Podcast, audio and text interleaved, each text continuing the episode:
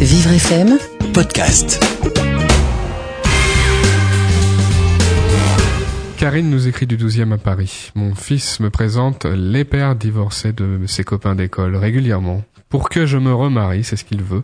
Il ne parle que ça depuis que son père a refusé son droit de garde il y a un an.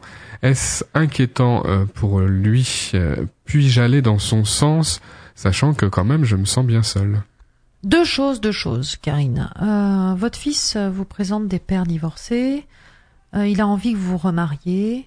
Surtout, dites-vous, depuis que son papa finalement n'a refusé son droit de garde, c'est-à-dire a refusé finalement d'être son père euh, euh, présent. Hein, peut-être son père biologique, mais il refuse d'être présent en tant que père.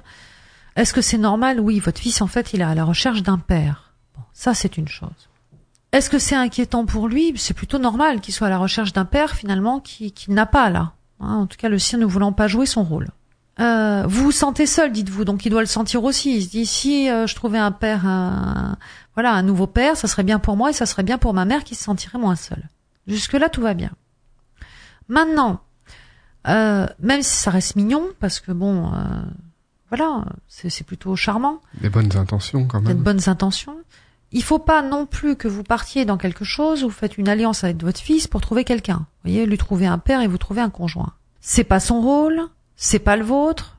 Voilà, votre vie intime vous appartient, votre vie amoureuse aussi. Si vous avez envie de faire des rencontres, c'est entre vous et vous-même, d'accord?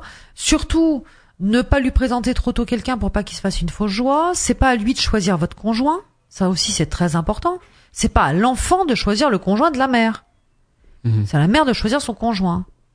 Voilà. Vous voyez Donc il faut pas qu'il y ait une, euh, confusion. comme Cette ça. séparation des choses qui est très importante dont vous nous parlez Sabrina, il faut aussi qu'alors il faut que cette, euh, cette maman le comprenne et il faut aussi qu'elle l'explique après à son à son enfant. Oui, il faut qu'elle l'explique. Il faut qu'elle lui dise moi aussi j'ai envie de rencontrer quelqu'un, bien sûr, mais c'est à moi de choisir.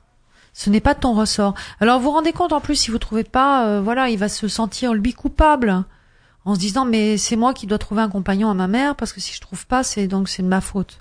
Donc surtout pas rentrer dans ce genre de travers. Vous pouvez lui dire c'est très gentil, je comprends, euh, mais voilà, ça me regarde moi.